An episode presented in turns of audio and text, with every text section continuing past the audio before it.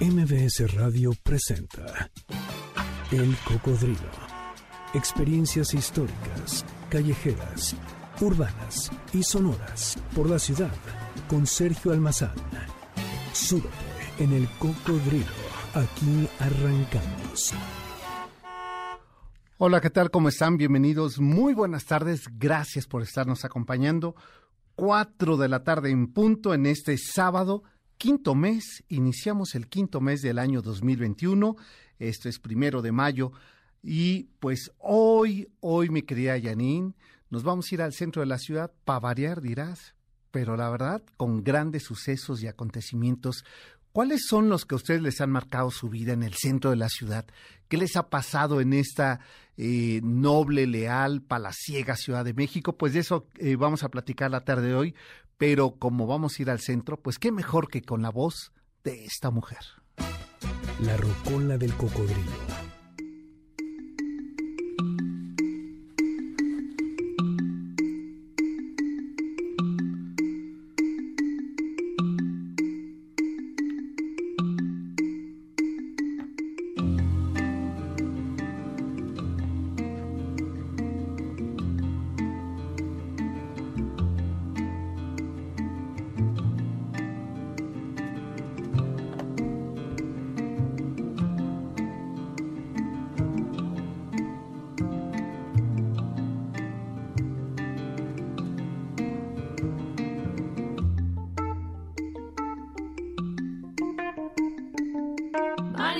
María, María del Carmen.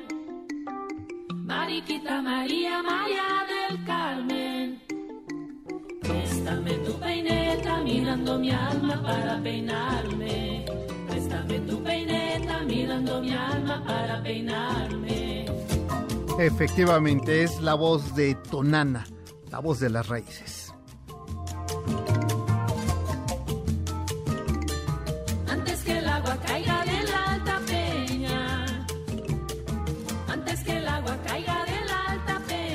De las voces mexicanas que son el eco multilingüístico de nuestro país, la voz de Tonana es por mucho la más importante exponente de esos sonidos, de estas herencias, escenografías sonoras, de esa multidiversidad musical que México, para fortuna nuestra, tiene. Sones, rituales, arrullos, folclor, es parte de ese repertorio que caben ahí en su canto. blanca mirando mi alma, mi piel. A la tirana, na, a la tirana, na. Tu alma puede ser blanca mirando mi alma, mi piel trigueña. El canto de Tonana es eco que traspasa fronteras, lazos que une géneros, estilos, instrumentos y sonidos de culturas y tradiciones que se mezclan con ritmos, latidos de las raíces, de los colores, por supuesto de los sentimientos comunes en nuestras culturas que se llama música.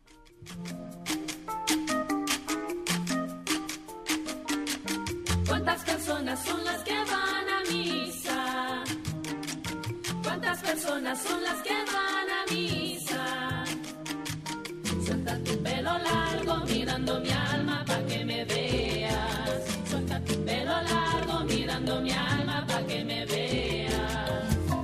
Tonana es una de esas cantantes que seducen, que provocan, que dignifican los sonidos pulcros nativos, profundos de nuestras raíces diversas y ricas en voces e instrumentos, que se transforman, al llegar a la garganta de Tonana, en diálogos con el viento, con esa identidad y mezclas que trascienden y marcan la historia de la humanidad, porque su canto no tiene tiempo, no limita geografías ni épocas, es música para siempre.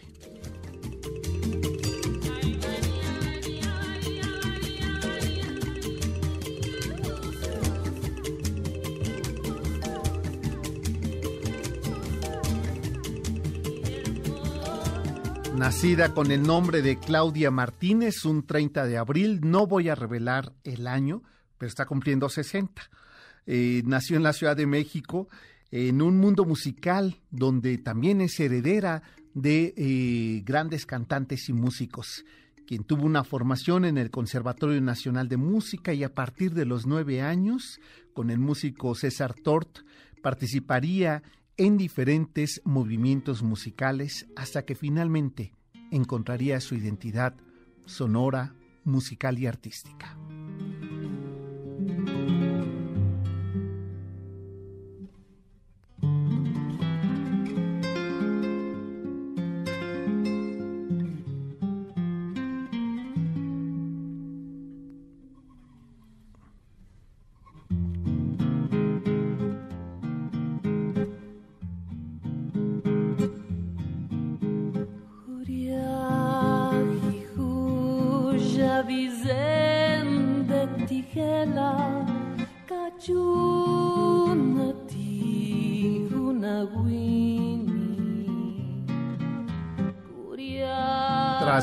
Formación musical y las propuestas de disqueras poco atractivas para su proyecto personal, Tonana en 1996 decide editar su primer material discográfico llamado Skenda, un recorrido por los sonidos zapotecas con un éxito rotundo, donde temas como La Llorona, el que estamos escuchando de fondo, Gasisi Nana y La Juanita fueron las llaves de acceso a escenarios internacionales como embajadora del World Music en Alemania, Francia y España.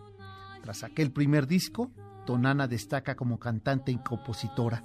Se caracteriza por sus distintas influencias musicales y por su creatividad. Su pasión es crear y recrear nuevas vías de expresión musical enriquecidas con múltiples posibilidades sonoras de la globalidad contemporánea. Incorpora elementos de la legendaria riqueza cultural indígena mexicana, así como de los diversos géneros musicales occidentales que han contribuido a la construcción de la música de este país. Canta en diversas lenguas, tzotzil, zapoteca, náhuatl, totonaca, criollo, español e inglés.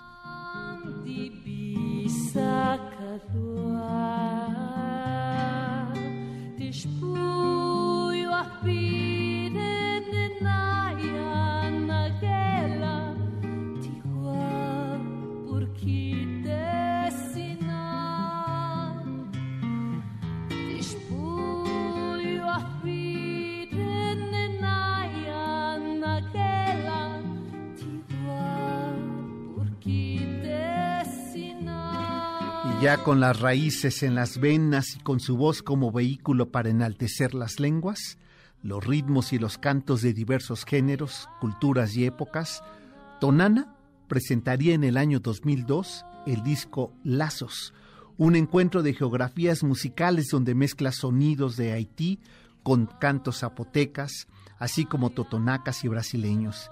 El resultado, pues es un disco redondo que rompe fronteras y advierte la sentencia de, aquella idea filosófica de Ikram Amtaki, donde decía que las fronteras poco valen para el vuelo del espíritu y así se escucha en el disco Lazos de Tonana.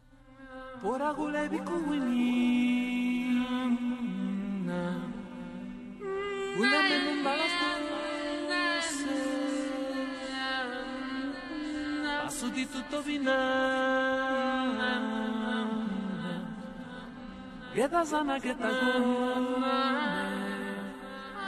Pora gule di kumini Gule me num balas dulce.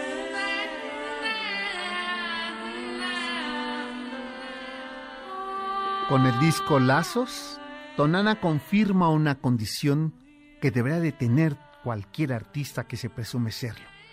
Las fronteras son inexistentes cuando el espíritu alza sus alas.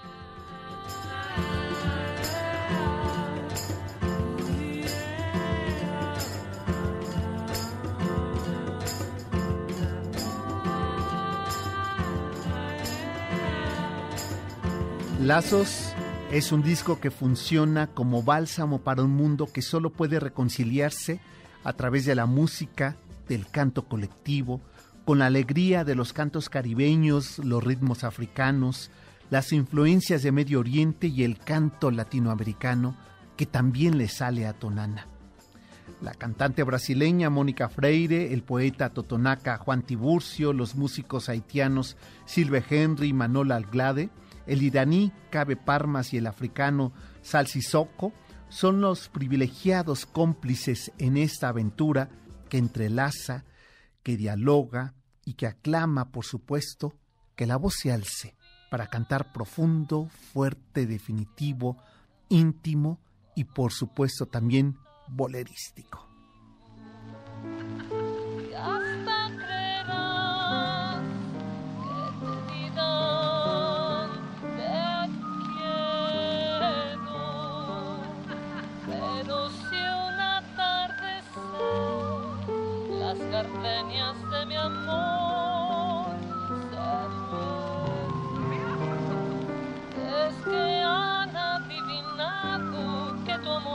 Traicionado y que existe otro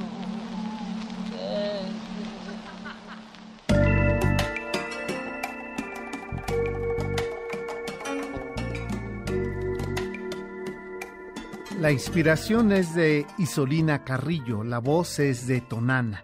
El tema pertenece al disco Agüita de Tequila y es justamente Dos Gardenias, un bolero que logra Tonana transformarlo en un canto nuevo, en un ritmo íntimo y en composiciones que se combinan con las personales, temas como Dos Mares, Cucurrucucu Paloma o este Dos Gardenias, se mezclan con canciones más rítmicas de su autoría, como Me Enredo, Agüita de Tequila o Anhelos y Destinos.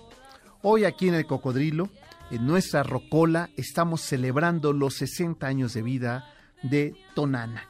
Y lo hacemos con su voz, lo hacemos con sus canciones y con ese cariño admirable que le tenemos a su voz, a su pulcra carrera en la música y a su honestidad de alzar la voz para cantar.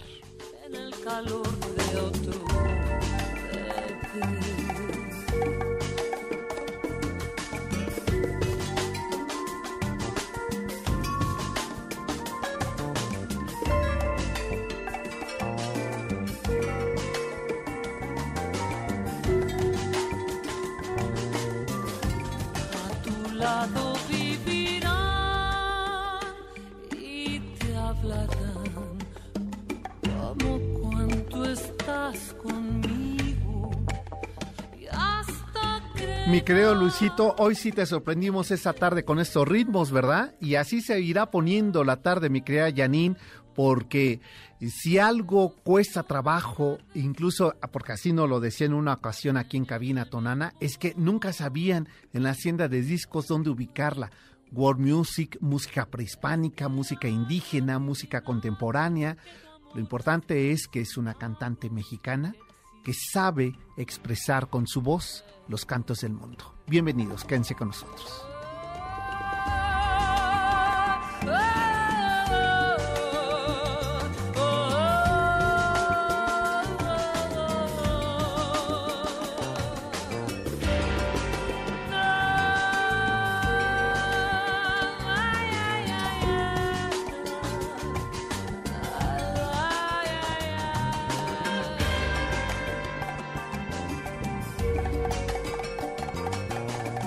Pues momento de hacer nuestra primera pausa, pero antes les quiero invitar a que ustedes nos digan qué gran momento recuerdan ustedes de su vida con el centro de la Ciudad de México, porque regresando de la pausa vamos a recorrer cinco siglos de grandes sucesos de la Ciudad de México, en especial de su centro histórico. Por lo pronto los dejamos con un poquito más, una agüita de tequila. Sí, ¿verdad, mi? ¿Qué te parece para esta tarde que está fresquita para una agüita de tequila? Es la voz de Tonana, volvemos, esto es el cocodrilo y mi querido Luisito, ya sabes lo que hay que hacer, a reventar estas bocinas. Ni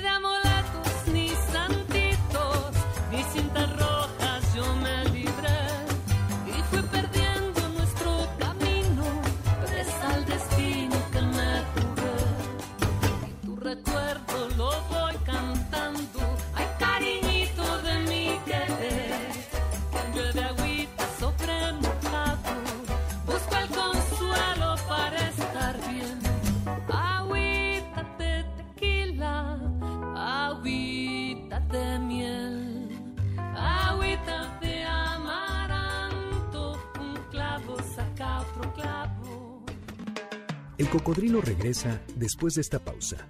No te despegues. MBS 102.5.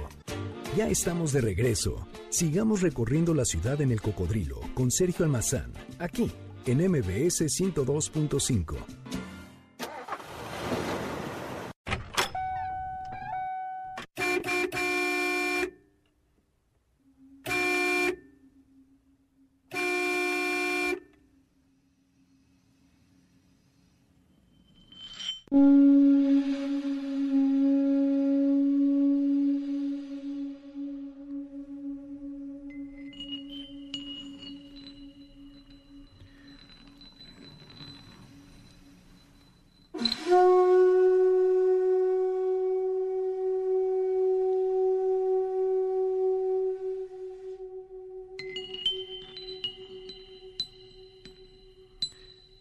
Al ver la Ciudad de México, así portentosa, soberbia, grandiosa, palaciega, esa ciudad de tesontle de cantera y mármol, solo se puede pensar en su grandeza, en sus momentos y su memoria histórica que se expresa entre sus calles, entre sus palacios, entre las calzadas y su gente.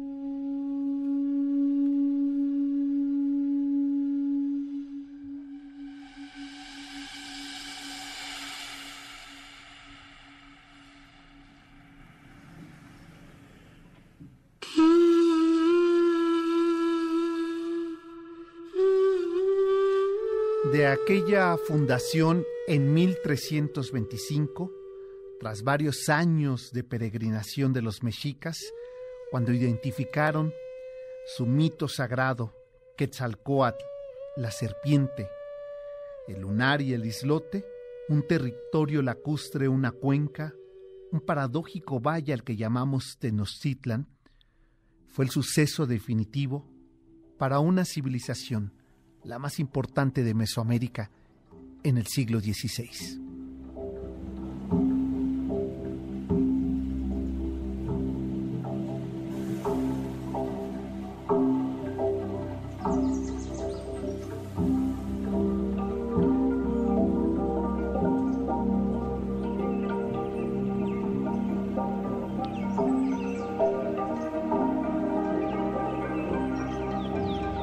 Cerca de 200 años, esta civilización mesoamericana de los mexicas o tenoscas hicieron posible dominar las aguas, apoderarse de ese islote y trazar una ruta de sur a norte, de oriente a poniente, que pudiera ayudarles a edificar no solamente una ciudad, sino una civilización, una portentosa religiosidad, un sistema guerrero y un sistema político para sus habitantes. Por ello, puede sorprender y no aquellos relatos de las cartas de conquista de Hernán Cortés, cuando sorprendido ve esa ciudad que parece flotar entre el agua. Era 1521 y un suceso, el más importante hasta ese momento, cambió la vida de la antigua ciudad tenosca para dar origen a otra nueva civilización, no más importante, no menos significativa, sino una distinta, diferente, el origen de este mestizaje, el surgimiento de la ciudad colonial. Allí comienza un segundo momento de los grandes acontecimientos, de lo que hoy llamamos centro histórico.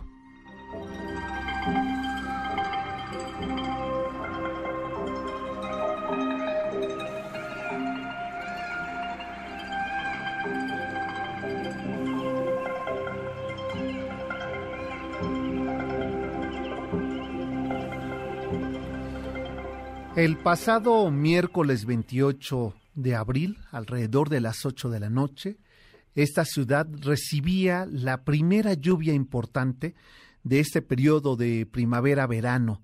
Necesario ya porque no sé ustedes, pero eh, yo que vivo en el centro de la ciudad, ya era un calor casi sofocante, un calor que requería una lluvia de esta naturaleza y de esta talla.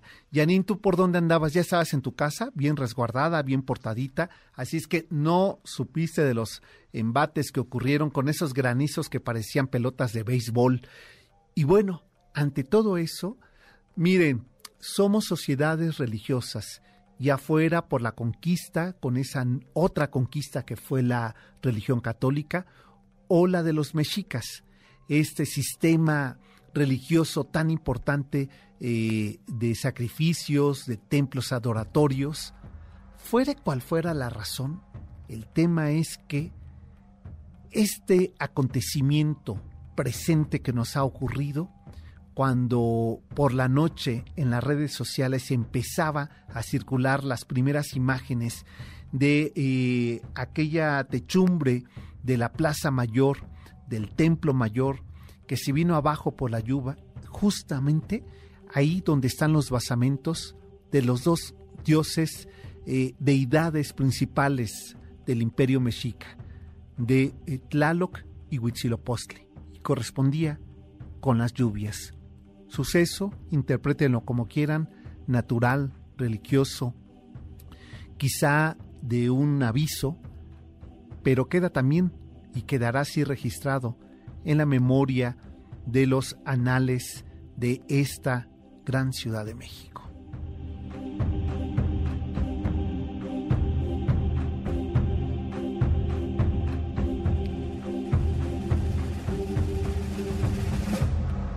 A esta ciudad le pasan muchas cosas siempre en el mes de septiembre, y así ocurrió en los tiempos coloniales. Para ser precisos, entre el 20 y 21 de septiembre, para ser exactos, del año 1629. En aquel siglo XVII, la Ciudad de México viviría la zozobra de la torrencial lluvia que por espacio de 40 horas, sin parar, la ciudad veía crecer y subir las aguas que alcanzaban hasta los dos metros de altura y no hubo forma de desaguar, de hacer sacar lo que Tlaloc había provocado, y como evidencia está aquel registro en piedra en una esquina importante históricamente para la ciudad lacustre. En las calles actuales de Madero y Motolinea, antiguas calles de San Francisco, está la cabeza de león de agua, colocada en ese punto que es como un indicio, como si se tratara de un registro histórico memorioso, como marca de una amenaza lacustre, de la vida natural de esta cuenca. Tiene casi 400 años de estar ahí, esa cabeza de león, como testigo y testimonio de esa esquina que a dos metros de altura, marcando la historia, evidenciando la amenaza constante de las aguas de aquella ciudad colonial, de esta nuestra ciudad posmoderna.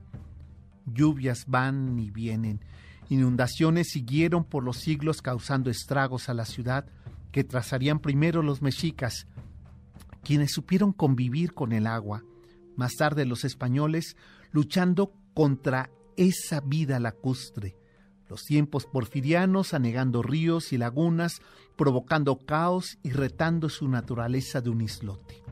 Hoy se trata de una ciudad asfalto, transitable que nos recuerda en su memoria, como aquella granizada del pasado miércoles 28 de abril, que tira a la techumbre del gran templo mayor de las deidades supremas de Tenochtitlan, evidencia algo como hace 700 años, que esta sigue siendo, a pesar de su asfalto, una ciudad del dios máximo de la lluvia, Tlaloc.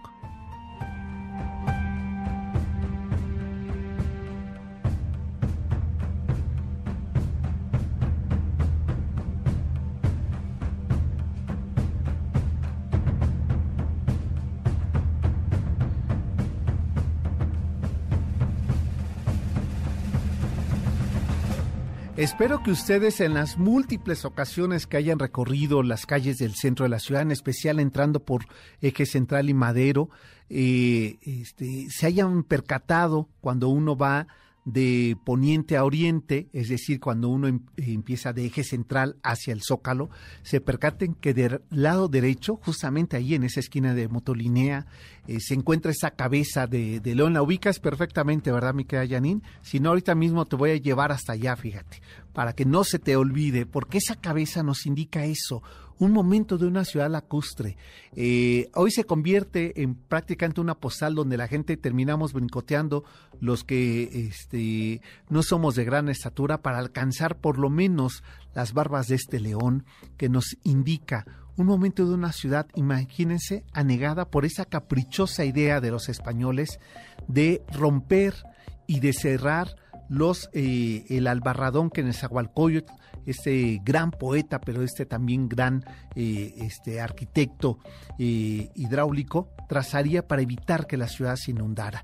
Pues de eso quizá tenemos que seguir aprendiendo, de esta ciudad que trazarían estos hombres que bien conocieron la zona natural, la orografía caprichosa de esta cuenca de México. Pues momento, ¿verdad, mi querida Janine, de hacer una pausa? Pero regresamos para seguir recorriendo. Nos vamos a ir a la Plaza Mayor. ¿Qué pasó ahí? ¿Por qué queda tan importante?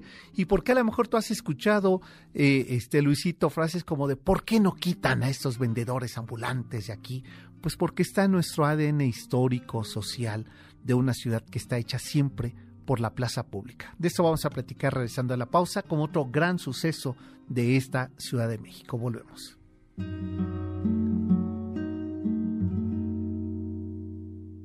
No importa si nunca has escuchado un podcast o si eres un podcaster profesional. Únete a la comunidad Himalaya.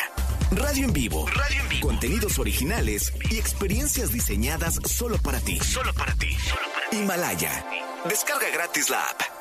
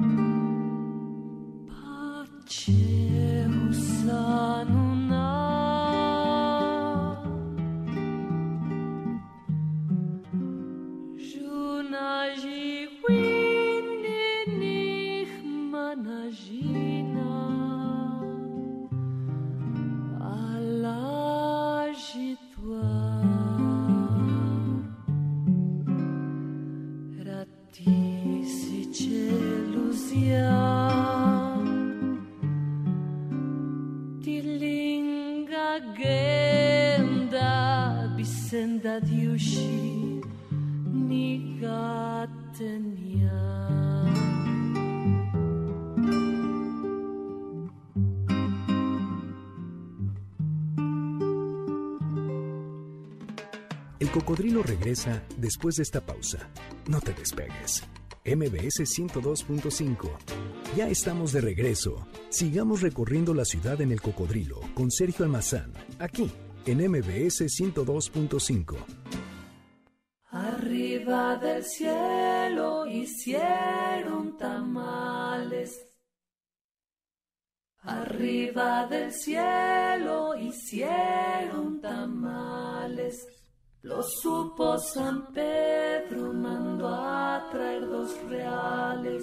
Lo supo San Pedro, mandó a traer dos reales. Al arrorro niño, al ya. Al arrorro niño, al arrorro ya. Duérmete niñito de mi corazón. Duérmete niñito de mi corazón. Duérmete niñito. Un arrullo que eh, es eh, tradicional en las zonas eh, mixtecas y zapotecas de este país, que se canta justamente a los niños difuntos eh, arriba del cielo. Y es la voz de Tonana con quien estamos compartiendo la tarde de hoy este recorrido a través de su música, celebrando su cumpleaños número 60. Arrorro niño, al arrorro ya. Al arrorro niño, al arrorro ya.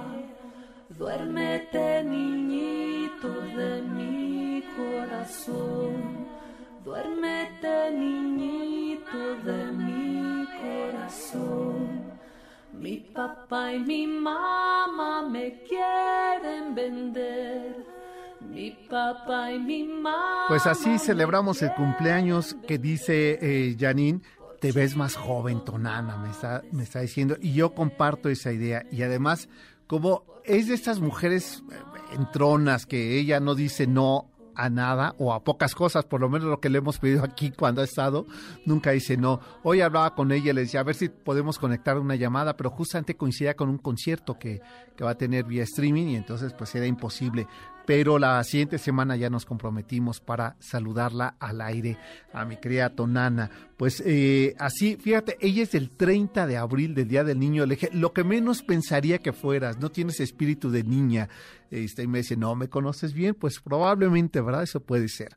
Pues de los sucesos, otro de los eh, sucesos importantes que ocurren hasta nuestros días, eh, yo creo que para fortuna, ¿eh? para fortuna nuestra, porque ¿qué sería de este centro de la ciudad si no fueran sus múltiples voces ofreciéndonos los múltiples productos de los múltiples vendedores en las múltiples calles del centro de la ciudad?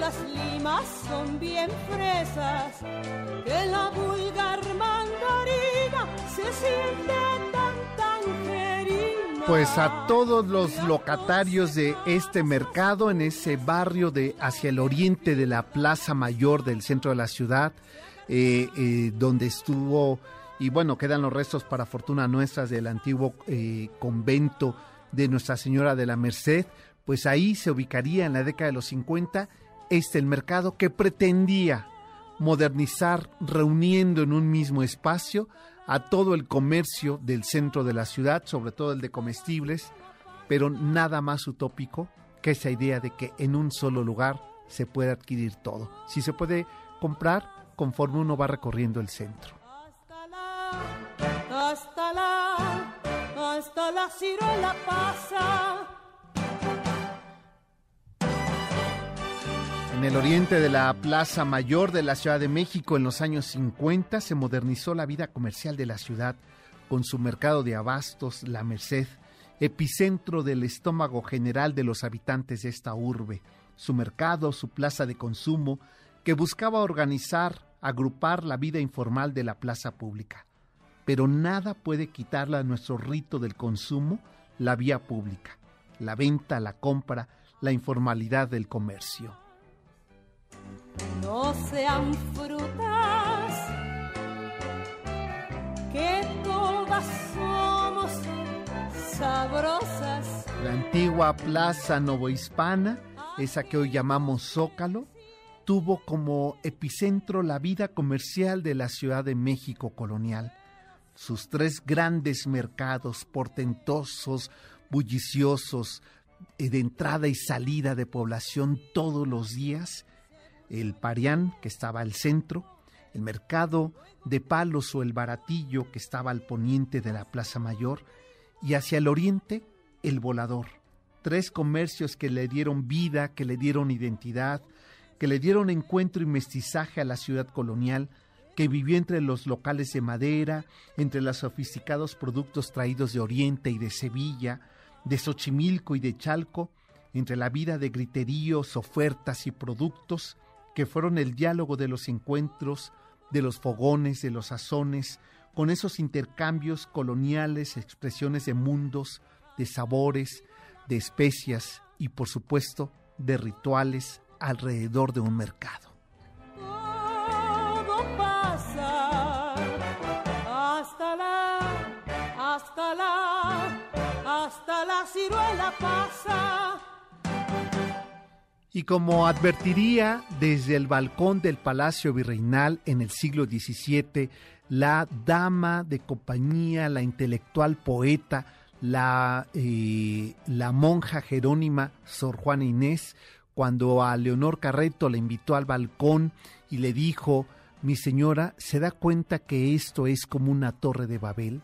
Cuando le señalaba la gran plaza mayor del Zócalo, repleta de sus locales comerciales, de su eh, comercio de todos los días y ese ritual de eh, cotidiano del eh, recorrido del virrey que saliendo del palacio, hoy Palacio Nacional, se encaminaba, y bueno, digo se encaminaba, pero en realidad era en un carruaje, que iba de su carruaje de forma diagonal hacia la Catedral Metropolitana y que en ese recorrido eh, se formaba la gente, la aristocracia criolla, para saludar al virrey en turno, para escuchar eh, este, la, la, música propia de los eh, tambores de su gendarmería, para también cuidar que los léperos, como llamaban a esa clase desposeída de la Nueva España, no hicieran de las suyas mientras se distraían viendo el, eh, el desfile, el ritual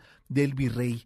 Y mientras todo eso ocurría, desde aquel balcón eh, en 1688 escribiría de las pocas descripciones en crónica que hizo Sor Juana sobre lo que representaba la Plaza Mayor, repleta de sus locales, de su eh, venta, de su población criolla, mestiza, peninsular, que se hacían, que se daban cita en esa plaza mayor para comprar de todo.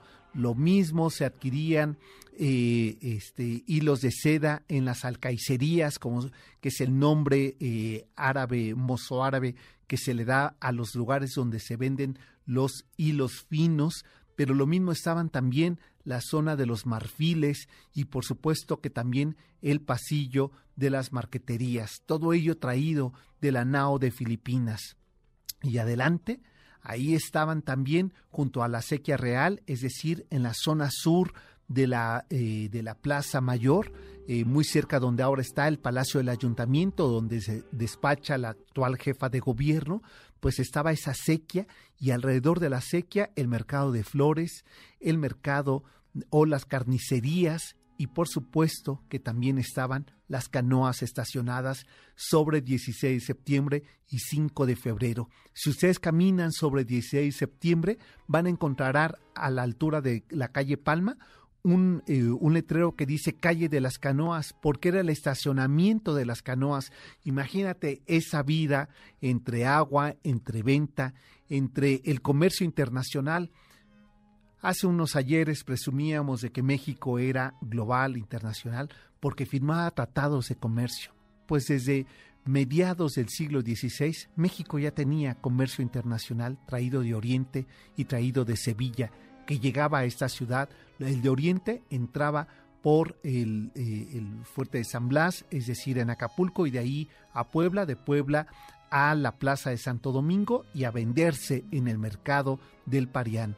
Y de, eh, del Mediterráneo llegaban de Sevilla a Veracruz, de Veracruz a eh, Puebla, de Puebla a la Ciudad de México. Así es que nosotros hemos sido globales, internacionales, diversos y mitoteros en la plaza del Zócalo.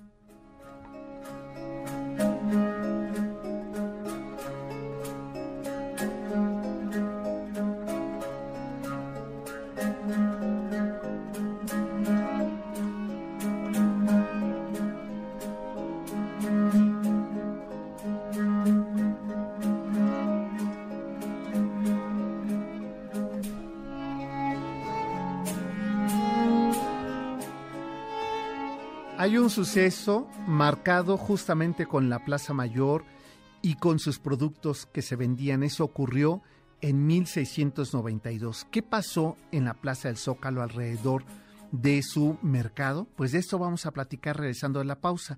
Así es que vámonos con música, mi querido Luisito.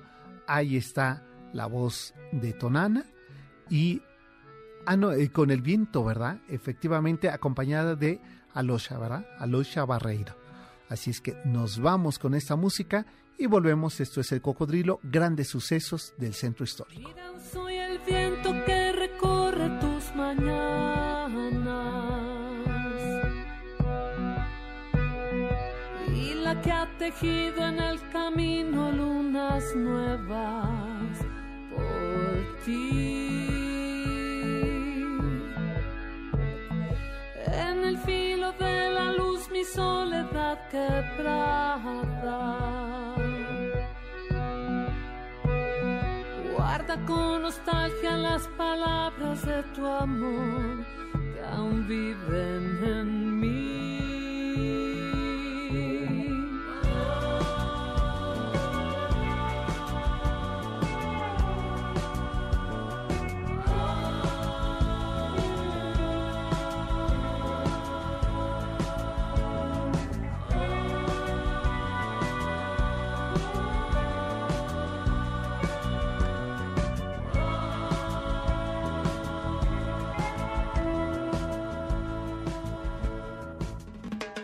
Cocodrilo regresa después de esta pausa. No te despegues. MBS 102.5. Ya estamos de regreso. Sigamos recorriendo la ciudad en el cocodrilo con Sergio Almazán, aquí en MBS 102.5.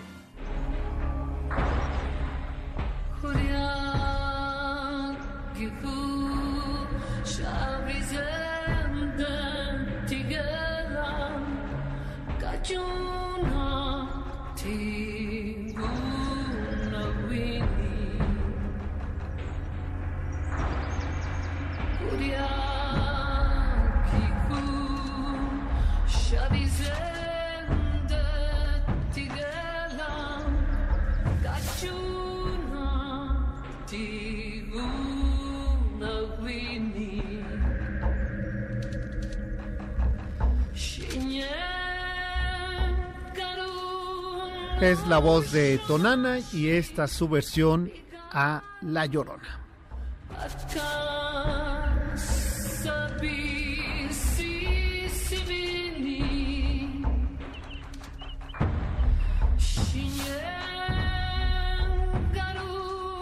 Esta versión electroacústica es acompañada por Alyosha Barreiro, quien está aquí acompañando a Tonana en esta versión eh, de La Llorona a propósito de los 60 años de vida de Tonana, quien estamos celebrando aquí en la Rocola del Cocodrilo.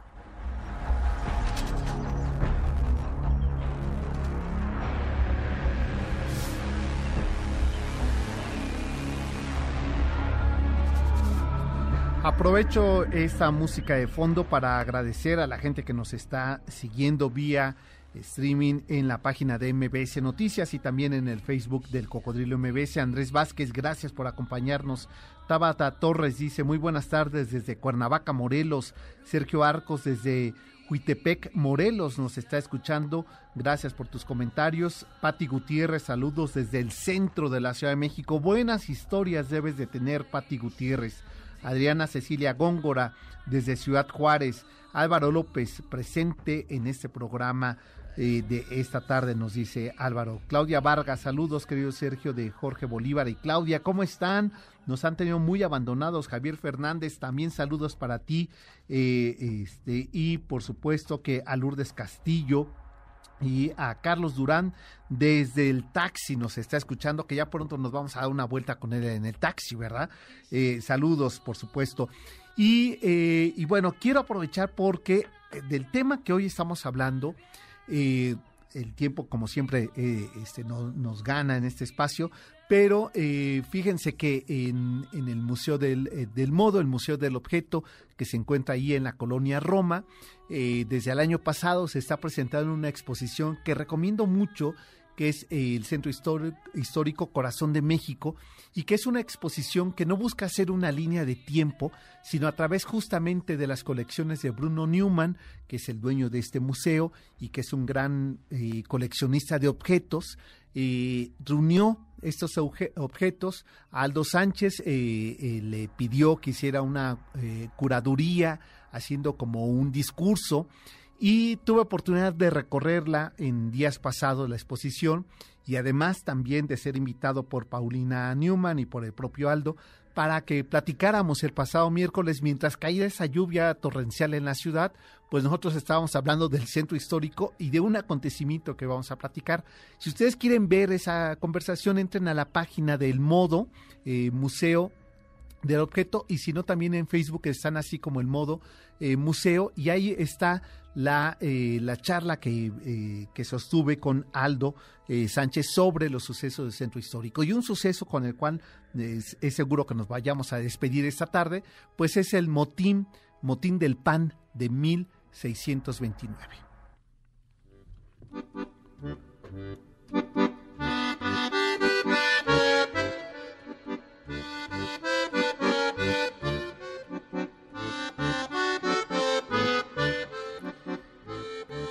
Aquel 8 de junio de 1692, en la Ciudad de México, entre las 4 y las 11 de la noche, ocurrió el famoso motín del pan, que no era otra cosa, se encontraba la tradicional fiesta de Corpus Christi, pero esta ciudad había vivido lluvias atípicas y había vivido un periodo nada sencillo para la eh, vida de los alimentos de esta ciudad. Así es que después de los reclamos por la falta de abasto de productos básicos eh, alimentarios para la población de la Nueva España, pues decidieron un grupo de eh, indígenas y de mestizos eh, reunirse en la Plaza Mayor después de estas celebraciones de Corpus Christi, junto con mulatos y españoles pobres, para exigir al gobierno virreinal el cumplimiento de abastecimiento de eh, productos alimenticios que parecían cada vez agotarse más.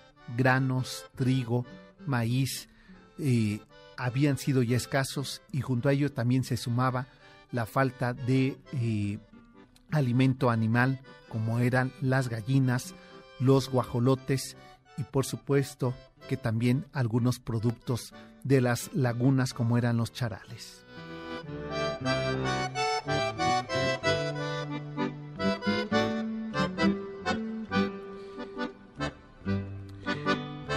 El virrey conde de Galve impidió a toda costa que se llevara a cabo una manifestación, lo cual provocó más a los enardecidos que reclamaban el abasto de pan, el abasto de víveres en aquel 1692, lo que provocó, como se logra ver en la pintura de Cristóbal de Villalpando, que este pueblo enardecido prendiera fuego al palacio virreinal, tardando cinco años en poder reconstruir este edificio que, como lo pinta Cristóbal de Villalpando, se logra ver esta parte eh, sur del Palacio Nacional con los eh, restos de haber sido incendiado.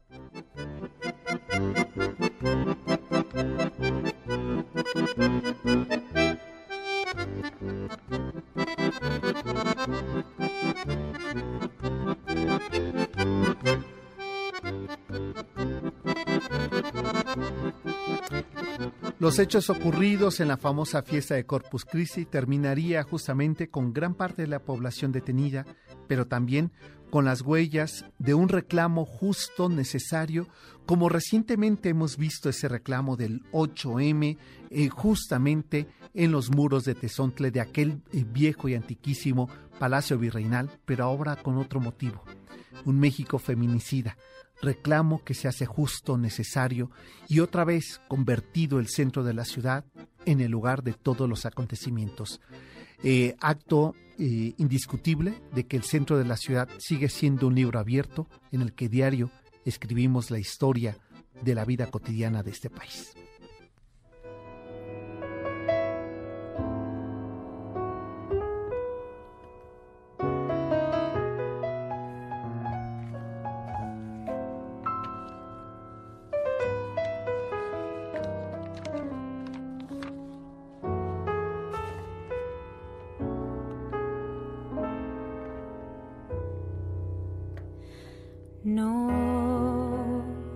Permanecer y transcurrir, no es perdurar, no es existir, ni honrar la vida.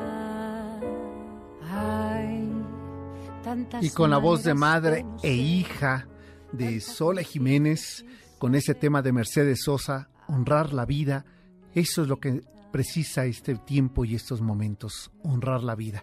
Con este tema los dejamos, nos, eh, eh, nos escuchamos la siguiente semana. Oye, Yanni, lo que no me aclaraste es si los juegos y los juguetes de los que va a hablar el doctor Zagal, que ya veo que tiene aquí puestos los manteles, son juegos y juguetes de adultos. Pues eso lo sabremos escuchando y quedándonos con el doctor Zagal y a todo su equipo que está listo para llevar a cabo, porque es muy de esos, ¿eh? el doctor Zagal, muy de los juegos y de los juguetes, por supuesto, infancias que se quedan permanentes. Eh, es de lo que va a hablar el doctor Zagal. Quédense con él. El próximo sábado, en punto de las 4 de la tarde, nos volvemos a encontrar en estos mismos micrófonos. Hasta entonces, buenas tardes.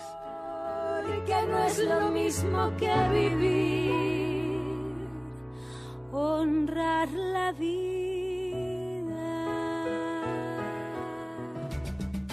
MBS Radio presentó El Cocodrilo. Experiencias históricas, callejeras, urbanas y sonoras por la ciudad. Súbete en el cocodrilo. Nos escuchamos el próximo sábado aquí, en MBS 102.5.